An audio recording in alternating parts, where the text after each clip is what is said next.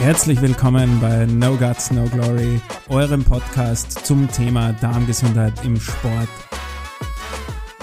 Willkommen zu einem weiteren Podcast von No Guts, No Glory.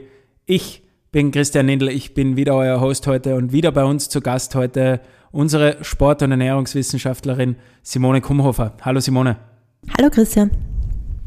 Ja, heute geht es um das Thema Resorption. Was bedeutet das grundsätzlich? Viele von uns machen sich Gott sei Dank viele Gedanken darüber, was nehmen wir eigentlich zu uns, auch in der täglichen Ernährung. Nur, was passiert, nachdem wir gekaut und geschluckt haben, damit beschäftigen sich eigentlich sehr, sehr wenige. Und das Thema wollen wir heute mit euch angehen und uns einmal grundsätzlich anschauen, was passiert in der Verdauung. Und da ist auch schon die erste Frage, Simone, an dich. Was sind so die Grundmechanismen, nachdem wir etwas gekaut oder auch getrunken haben, uns dann geschluckt haben? Wie geht die Reise weiter? Ja, also grundsätzlich muss man ja mal sagen, also das Wort selber, also Resorption, Resorbere, also aus dem Lateinischen heißt eigentlich herunterschlucken. Das heißt, ähm, wir kauen etwas im Mund und das ist ganz entscheidend. Hier beginnt eigentlich die Verdauung. Also beim Kauen und beim Einspeicheln und auch beim ersten enzymatischen Kontakt im Mund des Verdauungspreis quasi, ähm, das ist eigentlich schon Verdauung. Und da lege ich auch immer ganz viel Wert drauf, weil Kauen immer unterrepräsentiert wird, weil, wie gesagt, dieses Wort Resorption, herunterschlucken und dann geht es quasi los. Aber nein, es geht eigentlich schon vorher los. Also kauen ist einmal ein ganz wesentlicher Faktor. Ja, und dann mh, hm, der Aufbau des Verdauungstraktes quasi, eben Mund und dann ähm, der Magen, Dünndarm, Dickdarm, hat ganz vielfältige Aufgaben und die Resorption der Mikro- und Makronährstoffe, also die Makronährstoffe sind quasi unsere Energielieferanten, Kohlenhydrate, Fette und die Eiweiße, das passiert eigentlich im Dünndarm. Und hier ist quasi auch das größte, wenn es ein Problem gibt, dann ist das hier angesiedelt im Dünndarm. Im Dickdarm wird eigentlich nur mehr Wasser entzogen. Hier ist schon auch noch ein, ein, ein, ein wesentlicher Faktor. Hier haben wir sehr viele Bakterien, die ähm, quasi unverdaute Nahrungsbestandteile, hauptsächlich in Ballaststoffe, verstoffwechseln, fermentieren. Ganz, ganz wichtig für unsere Gesamtgesundheit. Aber eigentlich im Wesentlichen wird hier Wasser entzogen und deswegen, also quasi ähm, der Dickdarm heißt nicht Dickdarm, weil er besonders dick ist, sondern weil er quasi eindickt, also er entzieht Wasser und das ist ein ganz wesentlicher Faktor hier und dann kommt es zur Ausscheidung. Und das Ganze hat natürlich unterschiedliche hm, Mechanismen, ganz unterschiedliche hm, Dinge, die hier gut funktionieren müssen, die ganz fein aufeinander abgestimmt sind, dass das auch wirklich funktioniert. Und hier sieht man ja vor allem in den letzten Jahren vermehrt Problematiken. Also es immer mehr Menschen leiden unter Unverträglichkeiten, unter Resorptionsstörungen und da, glaube ich, können wir heute ganz, ganz viele spannende ähm, Themen aufgreifen. Ja, eins der ersten spannenden Themen ist ja eigentlich schon das, dass viele glauben, dass die Verdauung grundsätzlich im Magen stattfindet, weil wir schlucken und dann geht es in den Magen und im Magen ist dann so der Volksglaube, wird einmal grundsätzlich verdaut. Was passiert jetzt im Magen und was passiert in weiterer Folge im Dünndarm?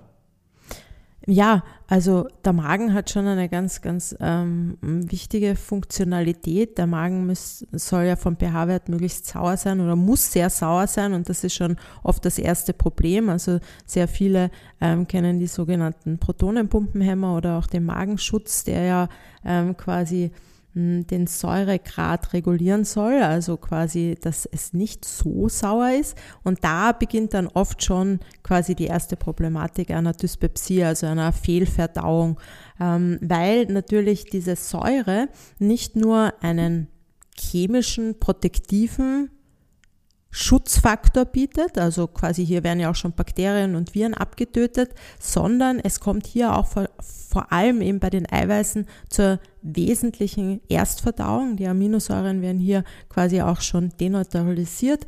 Und wenn das nicht funktioniert, weil eben der Säuregrad nicht ausreichend ist, dann ist schon die Problematik einer Fehlverdauung, weil natürlich zum Beispiel jetzt eben bei den ähm, Proteinen diese Aminosäureketten, also Proteine bestehen ja immer aus, aus Aminosäuren, sind lange Ketten in unterschiedlichen Strukturformen, die müssen hier quasi das erste Mal zerteilt werden.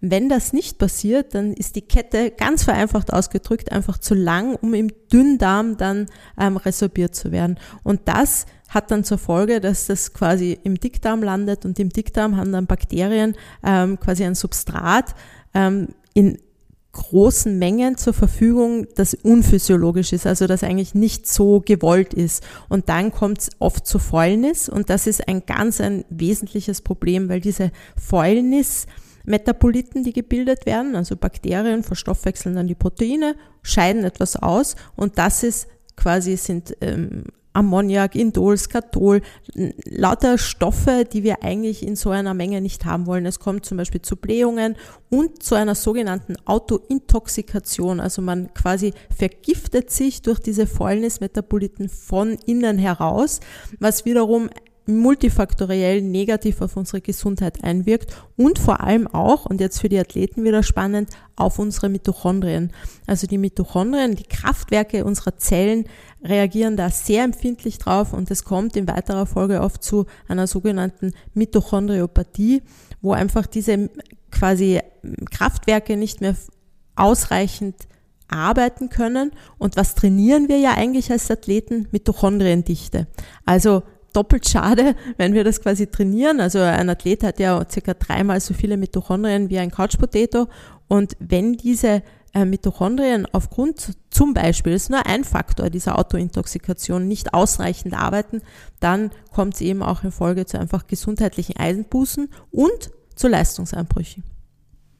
So, das heißt grundsätzlich einmal, der Magen bereitet vor, aber resorbieren tun wir dann in weiterer Folge zum Großteil wirklich im Dünndarm. Genau, ja, richtig.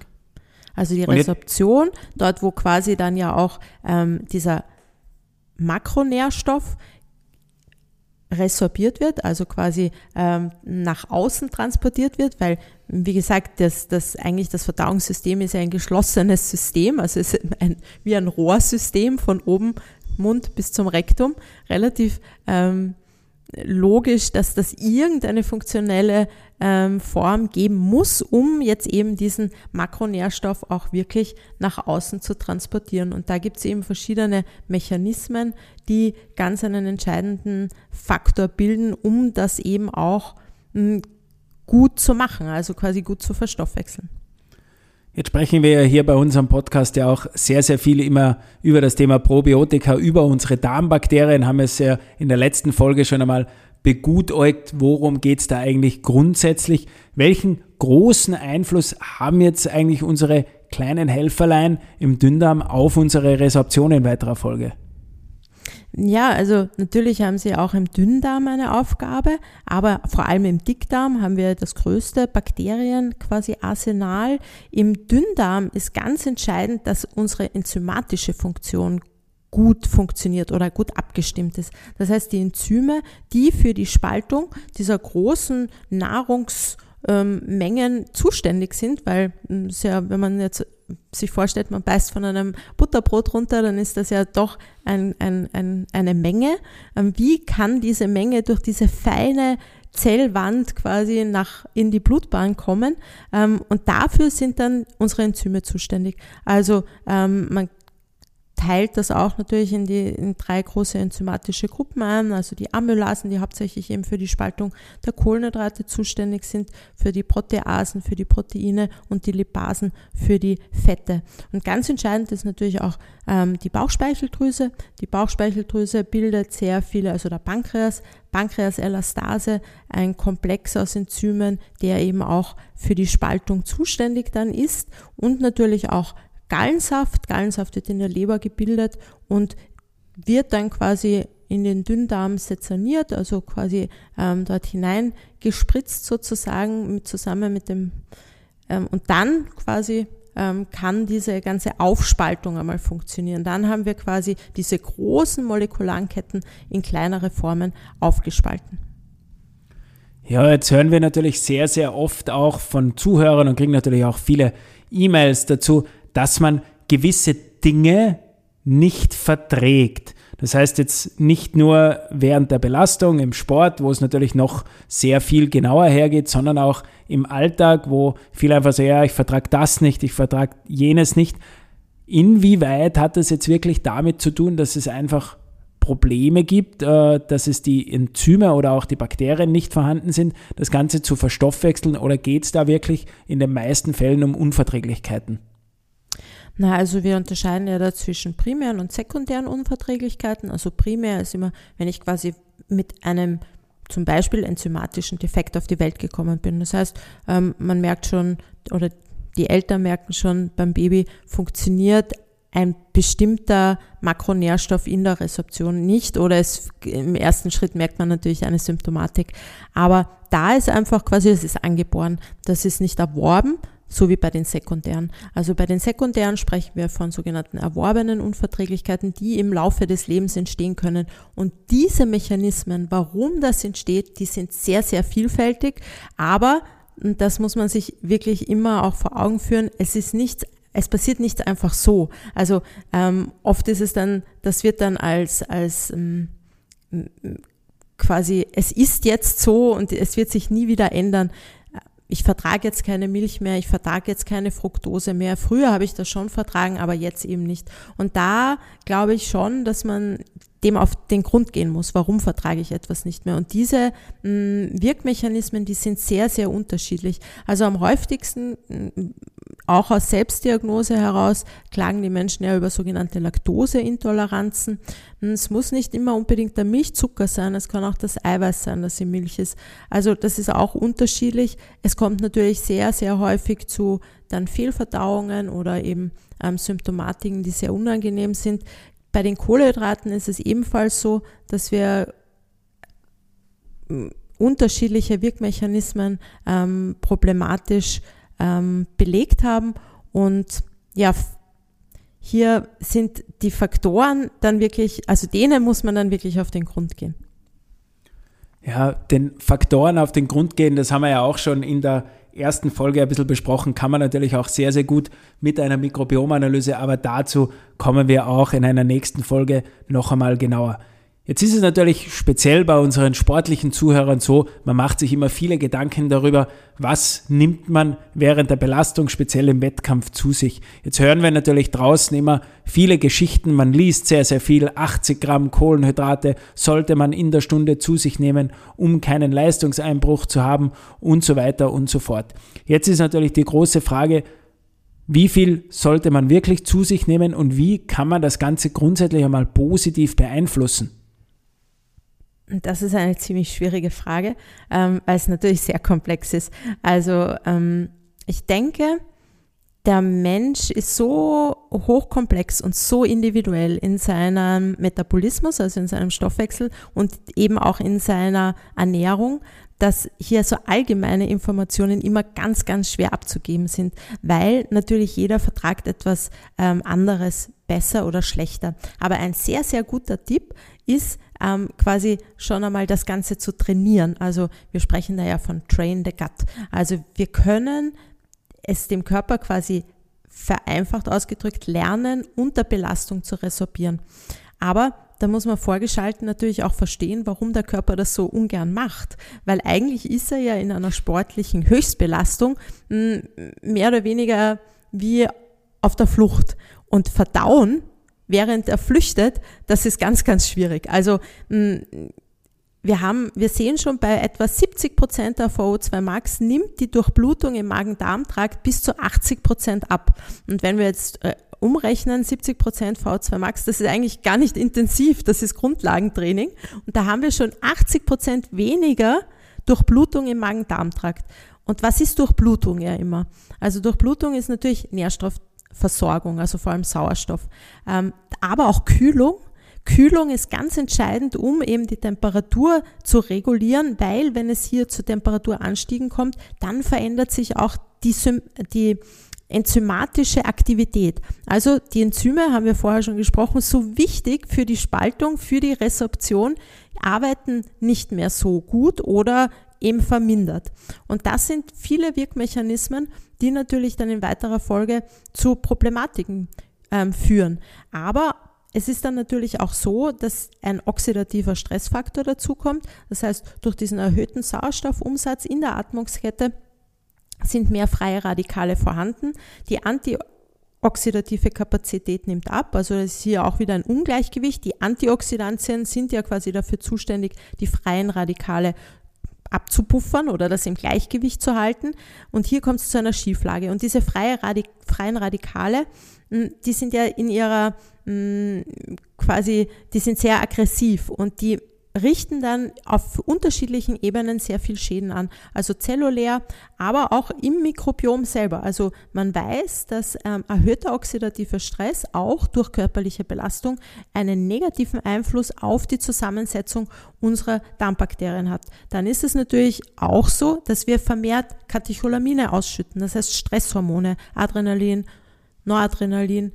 Und es gibt wirklich Bakterien, ganz vereinfacht ausgedrückt, die sich quasi Energie von diesen Katecholaminen holen. Das heißt, über, die haben eine Oberflächen, ähm, Struktur, die wirklich über diese Katecholamine Energie gewinnen. Und da haben wir dann oft eben schädliche Bakterien, vor allem, die sich von diesen blöderweise Katecholaminen ernähren, ähm, die dann einfach überwuchern. Die gute Flora, die Säuerungsflora, unsere Leitkeimstämme, die leiden eher unter diesen freien Radikalen und so kommt es dann auch zu einer hm, langfristig negativen Veränderung in der Zusammensetzung unserer Darmbakterien. Ja, und jetzt haben wir natürlich oft auch die Frage, ja, viel hilft viel, denken sich viele immer und verpflegen dann speziell in der Belastung einfach mehr. Dann gibt es dann ja 100 Gramm Kohlenhydrate, 110, 120 Gramm Kohlenhydrate. Jetzt haben wir ja schon gehört, es ist gar nicht so einfach, das Ganze aufzunehmen, aufzuspalten und speziell in der Belastung, wo wir auch noch eine Minderdurchblutung im Verdauungstrakt haben. Was passiert jetzt wirklich, wenn man einfach zu viel Kohlenhydrate während der Belastung zu sich nimmt? Ja, ganz vereinfacht ausgedrückt, bei den Kohlenhydraten ist es dann so, die landen quasi, die werden im Dünndarm nicht resorbiert, stehen auch nicht zur Energiebereitstellung zur Verfügung, landen im Dickdarm und im Dickdarm, so ähnlich wie vorher bei den Fäulniskeimen, haben wir hier jetzt sogenannte Sacharolyten, also Bakterien, die vor allem Kohlenhydrate gerne verstoffwechseln, aber halt natürlich auch nicht in so großen Mengen und vor allem nicht in dieser quasi Form, sondern die sind ja eher darauf ausgerichtet, dann ähm, quasi auch Ballaststoffe zu verstoffwechseln oder eben weniger.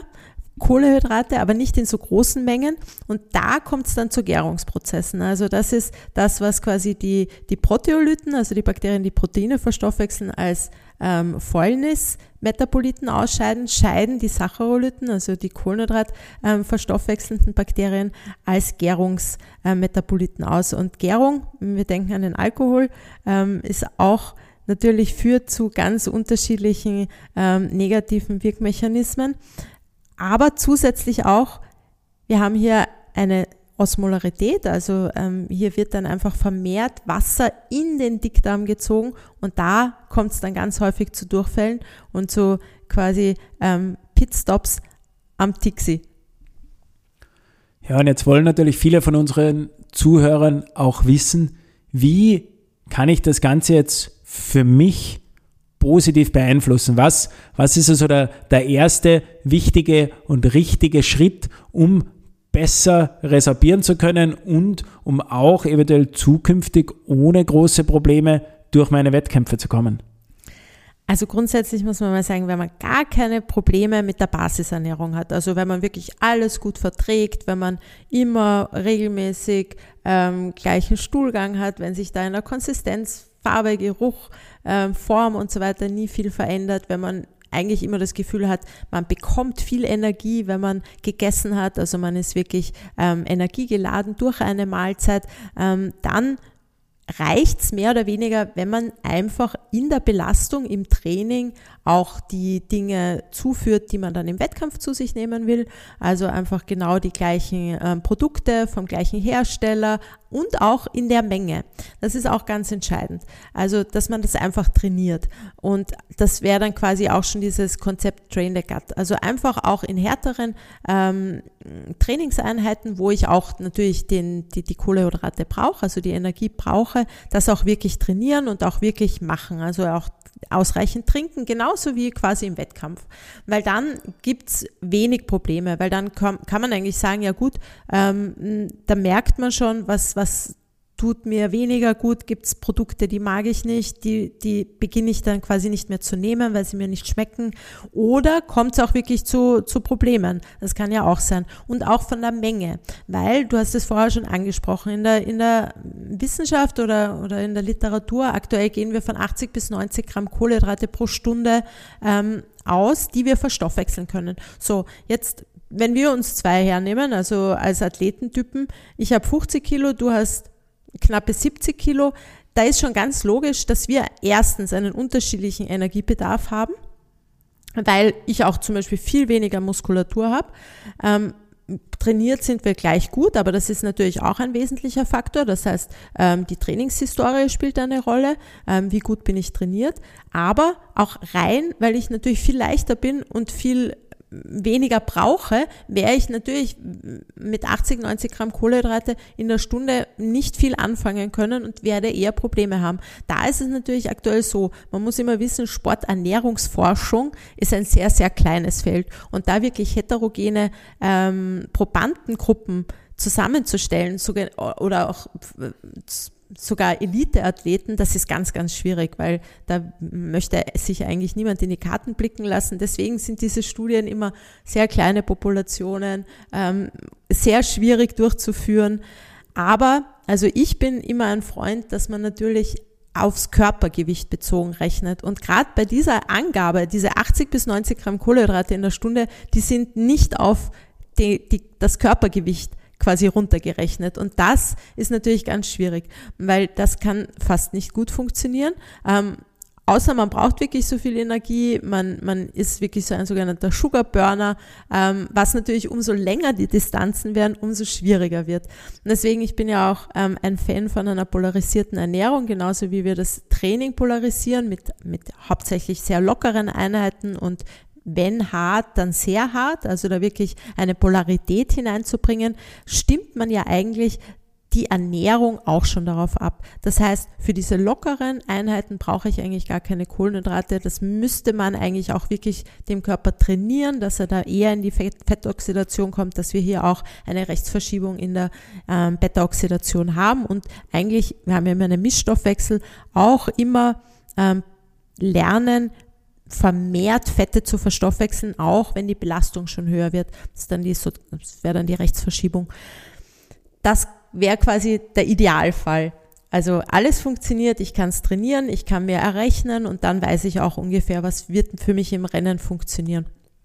Wenn ich aber schon quasi in der Basis oft Probleme habe, das heißt, das, da reden wir jetzt noch gar nicht von Training oder Belastung, sondern einfach in der Basisernährung merke, ich vertrage viele Dinge nicht, aber ich kann es nicht festmachen. Also ich weiß nicht genau, was ist es. Ich habe oft mit Athleten zu tun, ist eigentlich, ich schreibe mir schon wirklich auf, was ich esse, mal ist es das, mal ist es das, ich komme nicht dahinter, dann ist es wirklich sinnvoll, wenn man sich da vielleicht auch mal Hilfe holt, ähm, eventuell eine Mikrobiomanalyse macht oder auch über ein Allergoscreen schaut, welche ähm, Nahrungsmittel verträgt man nicht und warum verträgt man sie nicht.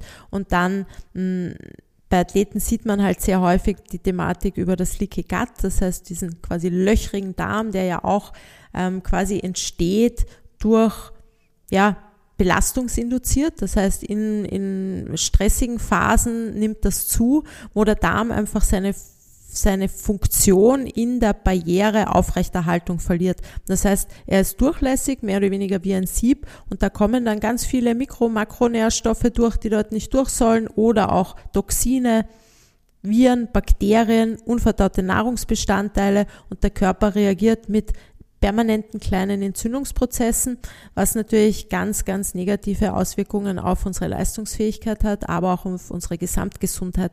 Also hier ist es wirklich so, dass man, wenn man Probleme hat, wirklich mal versuchen sollte, dem auf den Grund zu gehen, ähm, weil es natürlich nicht nur dann im Wettkampf Probleme macht, sondern in weiterer Folge auch unsere Basisgesundheit negativ beeinflusst. Jetzt haben wir schon kurz darüber oder immer wieder darüber gesprochen, diese Basisernährung, diese mikrobiomfreundliche Ernährung. Was würdest du jetzt grundsätzlich unseren Zuhörern einmal empfehlen, worauf sie in ihrer Basisernährung achten sollten, damit sie mal was für ihr Mikrobiom grundsätzlich tun und in weiterer Folge auch gut resorbieren können? Ja, die mikrobiomfreundliche Ernährung, das ist so ein, ein, ein Wort, das ich immer gern benutze, das aber nicht terminisiert ist. Das heißt, da gibt es eigentlich keine genaue Erklärung dafür. Ähm, aber was mögen unsere Mikroben. Was mögen unsere Bakterien denn besonders gern? Natürlich einerseits Ballaststoffe. So, jetzt ist es mit den Ballaststoffen so eine Sache. Ballaststoffe sind natürlich schwer verdaubar. Und wenn ich jetzt natürlich äh, hochintensive Trainingseinheiten habe, gerade einen Vorbereitungsblock zum Beispiel, dann werde ich natürlich eher versuchen, ähm, auch eher ein leichte Kost quasi zu mir zu nehmen. Und da ist es dann oft eben das Problem, dass die Ballaststoffe wegfallen, weil die Ballaststoffe sind natürlich oft ähm, problematisch. So, wir wissen auch zum Beispiel, man soll nicht ballaststoffreich ähm, vor Wettkämpfen essen oder vor harten Einheiten. Und da sehe ich dann immer wieder, dass das eben immer, immer weniger wird. Und da habe ich einen ganz guten Tipp, ähm, den ich immer ganz gern ähm, weitergebe, weil das wirklich für viele mm, ein, ein echt einen positiven Einfluss hat. Wir können über sogenannte resistente Stärke, also das ist quasi das, was dann ähm, nicht verstoffwechselt werden kann und im Dickdarm landet, unserem Darmmikrobiom ja wirklich ähm, quasi ein Festmahl bieten. Und diese resistente Stärke, hm, da gibt es eben drei Formen, also die physikalisch resistente Stärke, die wirklich quasi, ähm, also Pflanzenzellen, zum Beispiel in ganz groben oder ganzen geschroteten äh, Getreidekörnern vorkommen. Dann haben wir die resistente, also das resistente Stärke Granular, also das ist amylosereich, native Stärke, die aufgrund der Anordnung ihrer Stärkeketten und Stärkekörner nicht abgebaut werden kann, zum Beispiel in rohen Kartoffeln, rohem Mais oder grünen Bananen. Hm, die zwei Dinge, die fallen eigentlich schon logischerweise irgendwie weg. Aber dann beim, bei der dritten Form, das, die sogenannte retrogradierte Stärke, das ist Stärke, die beim Abkühlen nach dem Erhitzen durch Kristallisation der Stärkekomponente Komponenten, also Amylose und Amylopektin in stärkehaltige Lebens, im stärkehaltigen Lebensmittel entstehen. Also was heißt das? Ich kann Kartoffeln quasi kochen, Reis, Nudeln, aber auch Brot. Beim Brot ist es äh, ein ähnlicher ähm, Wirkmechanismus. Aber anhand der Kartoffeln erkläre ich es jetzt. Also wir erhitzen die Kartoffeln, wir lassen sie einmal abkühlen und dadurch verändert sich quasi schon die Struktur dieser Kohlenhydratketten. Und wir haben viel mehr quasi resistente Stärke, die unsere Darmbakterien dann ähm, verstoffwechseln können. Und dann wäre ich immer gefragt, ja, muss ich die Kartoffeln dann kalt essen? Nein, nein, man kann die dann, egal wie man möchte, weiterverarbeiten. Also man kann einen Auflauf machen, man kann eine Suppe machen, man kann sie als Salat ähm, es, oder zum Salat essen oder einen Kartoffelsalat machen, aber man kann sie auch wirklich wieder erhitzen. Es geht um diesen Prozess des einmal Erwärmens und einmal Abkühlens. Und dann habe ich eine ganz feine Form der resistenten Stärke, die meinem Darmmikrobiom ein echtes Festmahl bietet. Ja, jetzt hast du ja schon vorausgegriffen auf eine unserer nächsten Folgen, wo wir wirklich mal intensiv darauf eingehen werden, was du auch empfiehlst, was die Athleten vor allem in welchem zeitlichen Abstand vor ihren Wettkämpfen zu sich nehmen sollen, weil da gibt's ja auch die verschiedensten Geschichten dazu, was funktioniert, was funktioniert nicht. Warum sollte man eventuell auf die klassische Pasta-Party vor einem Marathon oder einem Triathlon verzichten? Das hören wir uns in einer der nächsten Folgen dann mit euch an. Jetzt sage ich erst einmal Danke für die ausführlichen Infos heute, Simone. Und wir hören uns beim nächsten Mal wieder, wo es dann um das Thema der Basisernährung einfach für euch geht. Was könnt ihr dazu beitragen? Wir sagen danke fürs Zuhören. Für alle Fragen gerne drunter in den Kommentaren oder E-Mail direkt an uns. Das war's für heute. Wir hören uns beim nächsten Mal.